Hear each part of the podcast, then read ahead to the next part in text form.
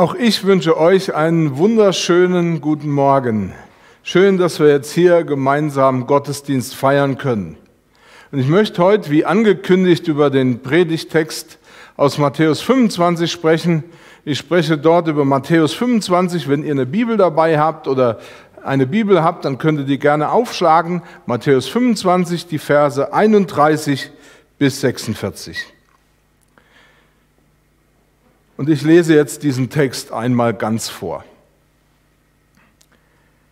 Wenn aber der Menschensohn kommen wird in seiner Herrlichkeit und alle Engel mit ihm, dann wird er sich setzen auf den Thron seiner Herrlichkeit. Und alle Völker werden vor ihm versammelt werden, und er wird sie voneinander scheiden, wie ein Hirt die Schafe von den Böcken scheidet und wird die Schafe zu seiner Rechten, also rechts ist hier, stellen und die Böcke zu seiner Linken. Da wird, er, da wird dann der König sagen zu denen zu seiner Rechten, Kommt her, ihr Gesegneten meines Vaters, ererbt das Reich, das er euch bereitet hat von Anbeginn der Welt. Denn ich bin hungrig gewesen und ihr habt mir zu essen gegeben. Ich bin durstig gewesen und ihr habt mir zu trinken gegeben ich bin ein Fremder gewesen und ihr habt mich aufgenommen. Ich bin krank gewesen und ihr habt mich besucht. Ich bin im Gefängnis gewesen und ihr seid zu mir gekommen. Dann wird, werden ihm die Gerechten antworten und sagen, Herr, wann haben wir dich hungrig gesehen und haben, zu, äh, haben dir zu essen gegeben oder durstig und haben dir zu trinken gegeben? Wann haben wir dich als Fremden gesehen und haben dich aufgenommen oder nackt und haben dich gekleidet? Wann haben wir dich krank oder im Gefängnis gesehen und sind zu dir gekommen? Und der König wird antworten und sagen, wahrlich, ich sage euch, was ihr einem dieser meiner geringsten Brüder getan habt, das habt ihr mir getan. Dann wird er auch sagen zu denen zur Linken, geht weg von mir, ihr Verfluchten, in das ewige Feuer, das bereitet ist dem Teufel und seinen Engeln. Denn ich bin hungrig gewesen und ihr habt mir nicht zu essen gegeben. Ich bin durstig gewesen und ihr habt mir nicht zu trinken gegeben. Ich bin nackt gewesen und ihr habt mich nicht gekleidet. Ich bin krank gewesen und im Gefängnis und ihr habt mich nicht besucht dann werden auch sie antworten und sagen, Herr, wann haben wir dich hungrig oder durstig gesehen oder als Fremden oder nackt oder krank oder im Gefängnis und haben dir nicht gedient? Und der Herr wird ihnen antworten, wahrlich, ich sage euch, was ihr nicht getan habt, einem von diesen Geringsten, das habt ihr auch mir nicht getan. Und sie werden hingehen, diese zur ewigen Strafe, und die anderen aber die Gerechten in das ewige Leben. Ich möchte noch mal beten. Vater, ich danke dir dafür, dass du uns dein Wort gibst und dein Wort ist das, was uns wirklich auch trägt. Danke von ganzem Herzen. Amen. Eigentlich erstreckt sich dieser Text heute über äh, die Kapitel Matthäus 21 bis 25 und dort steht im Mittelpunkt, dass Jesus Christus als König dieser Welt wiederkommen wird. Er wird nicht unbemerkt kommen, sondern er kommt so, dass es jeder erkennen kann. Hier ist der wahre König, der König der Könige und Herr aller Herren. Darüber wird dann niemand mehr diskutieren oder sich den Kopf zerbrechen müssen. Er wird für alle sichtbar sein. Deshalb legt uns Jesus selbst vor, was dann für uns wichtig sein wird und was unwichtig. Wenn ich die Inhalte dieser Kapitel zusammenfasse, dann erfahre ich, in Matthäus 22 beispielsweise spricht Jesus davon, wenn du zu ihm eingeladen wirst, dann komm auf jeden Fall, zögere nicht zu kommen. Es gibt dann nichts Wichtigeres als zu kommen. Lass dich auf ihn ein und lass dich von ihm erneuern. Gebt in eurem Leben Gott, was Gott gehört. Mach, dich, mach dir bewusst, das Wichtigste ist, Liebe Gott von ganzem Herzen, von ganzer Seele und mit deiner ganzen Kraft. Und liebe deinen Nächsten, also der Mensch, der dir heute und jetzt begegnet, genauso sehr wie dich selbst. Sei in dem, was du glaubst und wie du handelst, kein Heuchler. Sei in deinem Glauben authentisch, führe kein Doppelleben. Mach dich auf schwere Zeiten gefasst und beobachte die Entwicklungen in dieser Welt. Lass dich aber von den Umständen nicht fesseln, sondern bleib wachsam. In Matthäus 25, in dem Text, in dem auch unser Predigtext steht, in dem Kapitel, das ich gerade eben gelesen habe, wird immer sinnvolles und kluges Handeln unverständigem und unsinnigem Handeln gegenübergestellt. Zehn Jungfrauen. Fünf waren wachsam und haben vorgesorgt. Fünf dagegen waren allzu sorglos und haben die Zeit verschlafen. Die Sorglosen waren am Ende die Dummen. Drei Verwalter. Bevor ihr Herr ging, vertraute er ihnen eine unterschiedliche Menge seines Besitzes an. Zwei waren verständig und versuchten, das anvertraute Gut zu vermehren und damit zu wirtschaften, und einer war zu ängstlich. Der zu ängstlich war, vergrub das Anvertraute. Als sein Herr zurückkam, konnte er nichts vorweisen. Warum? Es kommt heraus, eigentlich liebte er seinen Herrn nicht, er fürchtete ihn nur. Und es wird deutlich, sein falsches Bild von seinem Herrn kostete ihn am Schluss alles. In unserem Text wird noch einmal bestätigt, Jesus kommt als König wieder auf diese Erde. Und wenn er kommt, wird er die einen von den anderen trennen. Den einen wird er sagen, kommt her. Und den anderen wird er sagen, geht weg. Auch hier geht es um Trennung von den Verständigen und den Unverständigen. Und diese Trennung wird die ganze Weltbevölkerung betreffen. Trennung aufgrund eines höchstrichterlichen Urteils.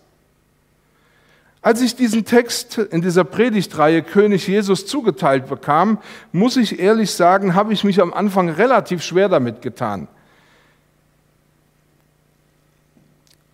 Ich dachte, gerade jetzt, wo doch eine ganze Reihe von Leuten, was ich immer wieder höre, so Gerichtsbotschaften und Gerichtsdrohungen äh, per E-Mail geschickt bekommen. Manche hat das Gefühl, so habe ich es wenigstens wahrgenommen, dass hier die Gunst der Stunde genutzt wird, um mir Angst zu machen oder um mich gewaltsam zu bekehren. Jemand erzählte mir, dass er über WhatsApp eine solche Nachricht gekriegt hat und wie unangenehm das für ihn war. Und jetzt soll ich über eine Gerichtsbotschaft predigen.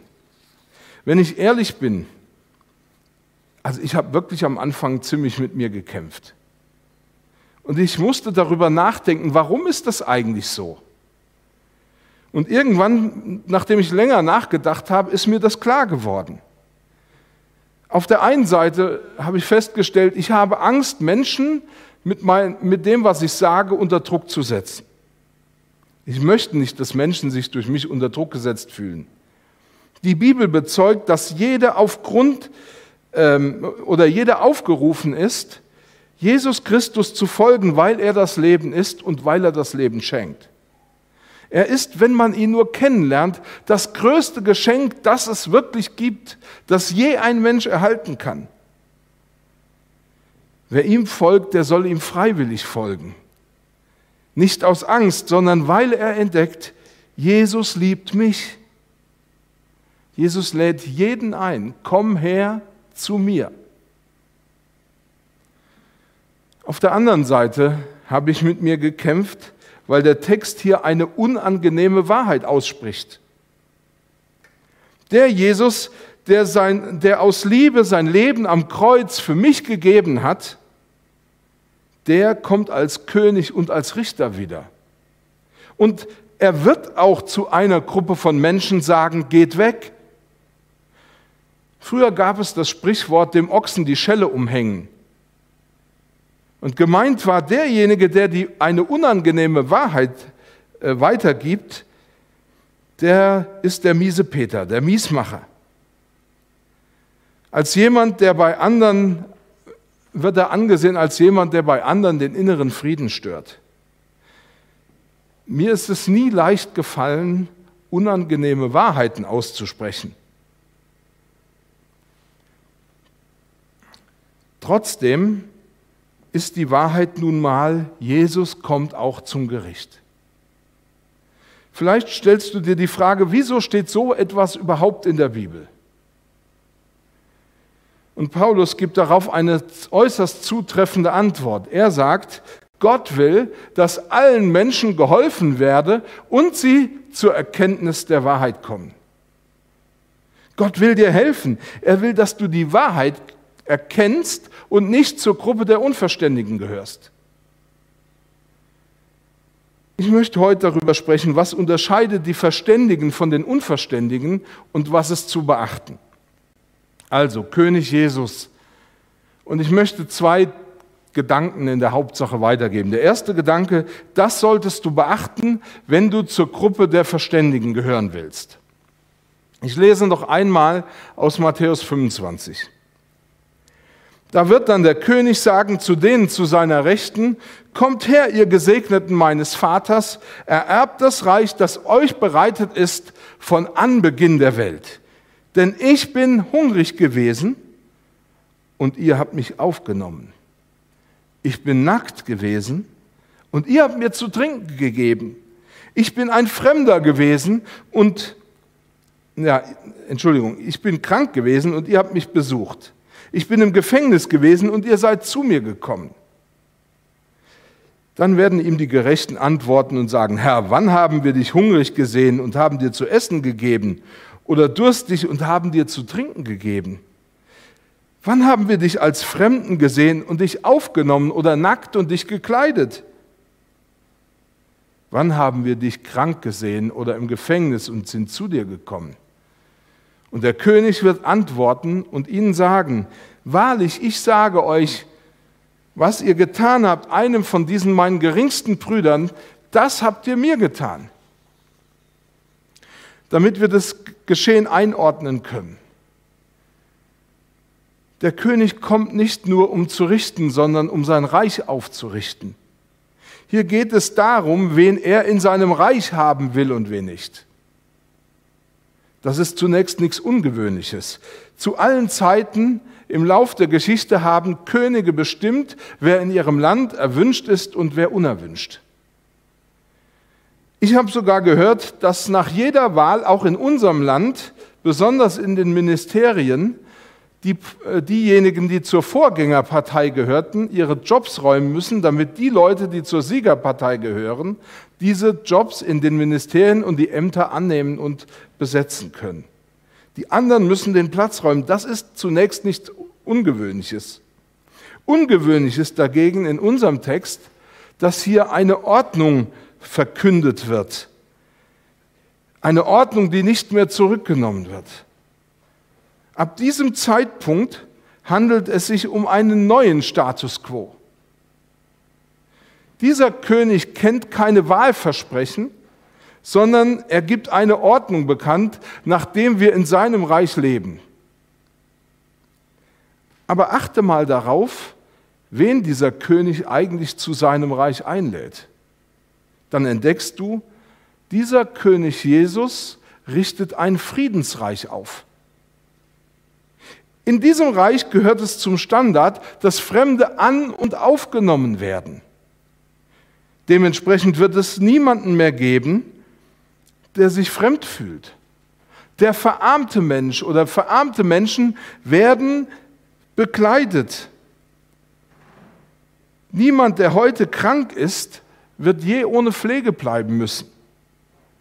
Keiner, der sich es wird keinen geben, der sich nicht auch den Gefangenen annimmt. Dieses Reich ist so besonders, weil alle, die dort hineinkommen, auch angenommen werden und angenommen sind. Im Reich dieses Königs, so muss man richtigerweise sagen, wird es gar keine Fremden oder Armen geben. Es wird weder Gefangene noch Kranke geben. Dort gibt es Bürger und Hausgenossen. Solche, für die Jesus eine Wohnung vorbereitet hat. Dann erfüllt sich die Ankündigung, der Herr macht die Gefangenen frei. Jesus will, dass wir leben in Frieden und Freiheit.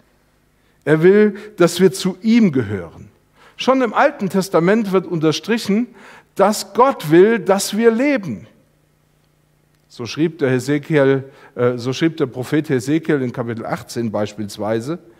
Meinst du, dass ich gefallen habe am Tode des Gottlosen, spricht Gott der Herr, und nicht vielmehr daran, dass er sich bekehrt von seinen Wegen und am Leben bleibt? Es ging Gott immer darum, dass wir den Weg zum Leben finden und nicht darum, dass wir das Gericht erdulden müssen. Nun kann es sein, du denkst, ich muss also nur gute Taten tun, dann werde ich schon in dieses Reich hineinkommen. Ich besuche Kranke, engagiere mich für Arme, gehe ins Gefängnis, kümmere mich um Flüchtlinge, dann ist alles gut. Und ich möchte deutlich sagen, natürlich ist das etwas sehr Gutes und das sollten wir immer und zu jeder Zeit auch tun und beibehalten. Untersuchen wir diesen Text allerdings in seinem Gesamtzusammenhang im Blick auf das Neue Testament, entdecken wir, dass das Kriterium, zu diesem Reich des Königs Jesus zu gehören, nicht in erster Linie ist, was ich tue, sondern warum ich es tue. Jesus geht es in erster Linie immer um unser Herz. Der Mensch sieht, was vor Augen ist, Gott aber sieht das Herz an. Und Paulus schrieb den Römern, dass es nicht auf unsere guten Taten ankommt, sondern auf den Glauben an Jesus Christus, den gekreuzigten und auferstandenen und wiederkommenden König. Es geht um die Beziehung zu ihm. Das findet sich auch in unserem Text. Wahrlich, ich sage euch, was ihr getan habt, einem von meinen geringsten Brüdern, das habt ihr mir getan. Es geht immer um die Absicht, warum wir etwas tun, um die innere Motivation. Der Reformator Johannes Calvin machte deutlich, die Taten sind nicht als Grund unserer Rettung anzusehen, sondern als Zeichen der Erwählung. Sie sind Ausdruck der Herrschaft des Königs Jesus über mein Leben und nicht die Bedingung, um in seinem Reich zu sein oder zu seinem Reich zu gehören. Es geht um die Absicht, Barmherzigkeit zu üben und zu leben, um Jesus Christus die Ehre als König zu geben. Die Grundmotivation ist die Liebe und die Dankbarkeit zu ihm. Das hat auch der Apostel Paulus mal sehr gut zusammengefasst, als er an die Kolosser schrieb. Da sagte er nämlich, und alles, was ihr tut mit Worten oder mit Werken, also alles, was wir irgendwie tun, das sollen wir im Namen des Herrn Jesus tun und damit ihm die Ehre geben und Gott und dem Vater dadurch danken. Das Warum zählt mehr als das Was. Als Jesus kurz vor seiner Kreuzigung war, wurde er von einem Mann mit Namen Simon eingeladen. Als er dort zu Tisch saß, kam eine Frau herein, die hatte ein äußerst teures Fläschchen mit einem sogenannten Nadenöl. Es war äußerst teuer. Und das goss sie Jesus über den Kopf. Die Anwesenden waren zutiefst aufgebracht über das, was hier geschehen ist, weil sie das für eine Verschwendung hielten. Sie glaubten, man hätte das Fläschchen verkaufen und das Geld auch den Armen geben können. Aber diese Frau goss das Öl Jesus über den Kopf. Auch hier ging es um das Warum, nicht um das Was. Wo das Was, also was ich tue, im Vordergrund steht, schwingt ja meist der Gedanke auch mit, ich kann's oder ich bin besser als du. Wo aber das Warum im Vordergrund steht, hört alles Vergleichen auf.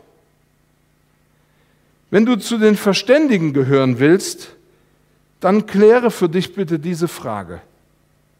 Bin ich bereit, diesen König Jesus anzunehmen, und ihn zu lieben? Kann ich mir vorstellen, das, was ich tue, in Zukunft tue, alles für ihn zu tun? Aus Liebe zu ihm, zu Jesus. Ich möchte einen zweiten Gedanken noch mit euch teilen. Was solltest du beachten, wenn du nicht zu den Unverständigen gehören willst? Auch hier lese ich Matthäus 25 ab Vers 41. Dann wird er auch sagen zu denen zur Linken, geht weg von mir, ihr Verfluchten, in das ewige Feuer, das bereitet es dem Teufel und seinen Engeln. Denn ich bin hungrig gewesen und ihr habt mir nicht zu essen gegeben. Ich bin durstig gewesen und ihr habt mir nicht zu trinken gegeben ich bin krank gewesen und im Gefängnis und ihr habt mich nicht besucht, dann werden sie ihm auch antworten und sagen, Herr, wann haben wir dich hungrig gesehen oder durstig oder als Fremden oder nackt oder krank oder im Gefängnis und sind nicht zu dir gekommen und haben dir nicht gedient?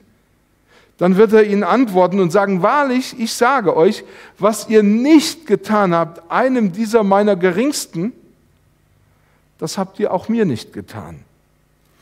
Und sie werden hingehen, diese zur ewigen Strafe, aber die Gerechten in das ewige Leben. Was unterscheidet denn jetzt diese Gruppe von der anderen Gruppe? Das klingt doch fast genau gleich, was sie sagen. Der Schlüssel dazu liegt in der Frage, die diese Gruppe stellt, Herr, wann haben wir dich hungrig oder durstig gesehen oder als Fremden oder nackt oder krank oder im Gefängnis und haben dir nicht gedient? Die Schlüsselworte zum Verständnis sind sehen und dienen. Es ist erschreckend, dass diese Gruppe offenbar überhaupt nicht wahrgenommen hat, was sich da vor ihren Augen abgespielt hat. Oder wollte sie es nicht? Ich habe mich das gefragt. Wie kann das sein, dass Sie das nicht gesehen haben? Haben Sie die Situation nicht erfasst? Manchmal sieht man ja den Wald vor lauter Bäumen nicht. Oder hatten Sie keine Antenne, kein Gespür für das, was da geschehen ist? Waren Sie nicht mit genügend Begabung da ausgestattet oder irgendwas? Die Wahrheit ist, Sie haben es ignoriert. Sie haben nicht hingeschaut. Vor einiger Zeit hat ein Freund die Frage gestellt, warum berichten wir denn alle über diese Corona-Opfer, aber niemand berichtet über die 400.000 Kinder, die letztes Jahr in Afrika an Malaria verstorben sind? Die Antwort ist, bei Corona sind wir persönlich betroffen. Bei den Malaria-Opfern nicht, die sind ja weit weg. Der Gedanke, anderen zu helfen ohne persönliche Betroffenheit, war dieser Gruppe völlig fremd. Genauso wie der Gedanke, etwas aus Liebe zu Jesus und aus Dankbarkeit zu ihm zu tun. Ihnen war nicht klar, ich kann Jesus meine Liebe zeigen, wenn ich denen, die zu ihm gehöre, Gutes tue. Oder wenn ich Menschen, die in Not sind, Gutes tue als Antwort darauf, dass Jesus Christus für mich das Beste getan hat, was je einer tun konnte. Bei dieser Gruppe findet sich alles, was Jesus in Kapitel 25 anmahnt. Diese Gruppe sorgte nicht vor, sondern lebte sorglos vor sich hin. Die anvertrauten Pfunde, die sie auch hatten, vergruben sie lieber, als mit ihnen zu wirtschaften oder dadurch anderen wenigstens zu helfen. Die Armen, die Kranken und Gefangenen oder die Fremden waren ihnen kein Gedanke wert. Ihr Kernproblem war, dass sie sich nie die Frage stellten, warum sollten wir es trotzdem tun?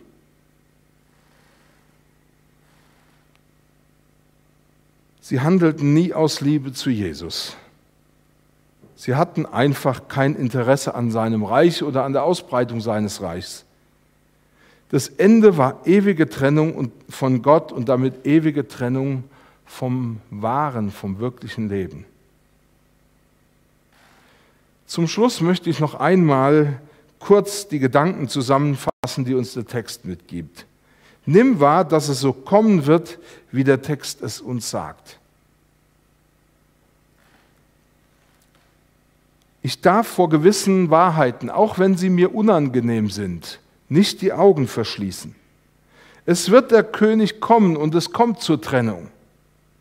Es gilt das Prinzip, die Haltung zu Jesus ist wichtiger als die Handlung. Nicht die Handlung an sich bringt Rettung, sondern die Motivation, die dahinter liegt. Tue ich das, was ich tue, für Jesus oder nicht? Ignoranz führt zur Trennung. Signale nicht beachten führt zur Scheidung. Vermeide es, Jesus gegenüber dich ignorant zu verhalten. Jesus sagt, sucht mich, so werdet ihr leben. Wenn du dich fragst, was soll ich denn jetzt tun, dann möchte ich dir Folgendes mitgeben. Kläre deine Beziehung zu Jesus. Frag dich, in welcher Beziehung stehe ich zu ihm? Beschäftige dich mit ihm. Schenke dem, was du in der Bibel über ihn lesen kannst, Glauben. Bitte Gott, dir das zu erklären. Und dann triff eine Entscheidung und teile sie Jesus mit. Danach stell dir die Frage, wie kann ich Jesus am besten zeigen, dass mir diese Beziehung zu ihm wichtig ist. Sprich mit Jesus auch darüber und dann bitte ihn darum, dir zu zeigen, was ihm gefallen würde. Und dann geh los und tu es. Amen. Ich möchte jetzt noch mit Jesus sprechen. Ich danke dir, Herr, dass du willst, dass wir zu dir gehören. Du bist gekommen, um uns das Leben zu bringen. Und ich bitte dich, dass das jeder auch ernst nimmt und erfährt. Du willst nicht, dass wir zu den Unverständigen gehören. Und ich bitte dich, dass du uns wirklich auch da hilfst, dass wir das wahrnehmen und verstehen, dass es an diesem Punkt wichtig ist, sich ganz auf dich auszurichten, dir zu glauben und dann den Nächsten zu sehen und ihm zu helfen und das zu tun, was du von uns willst. Amen.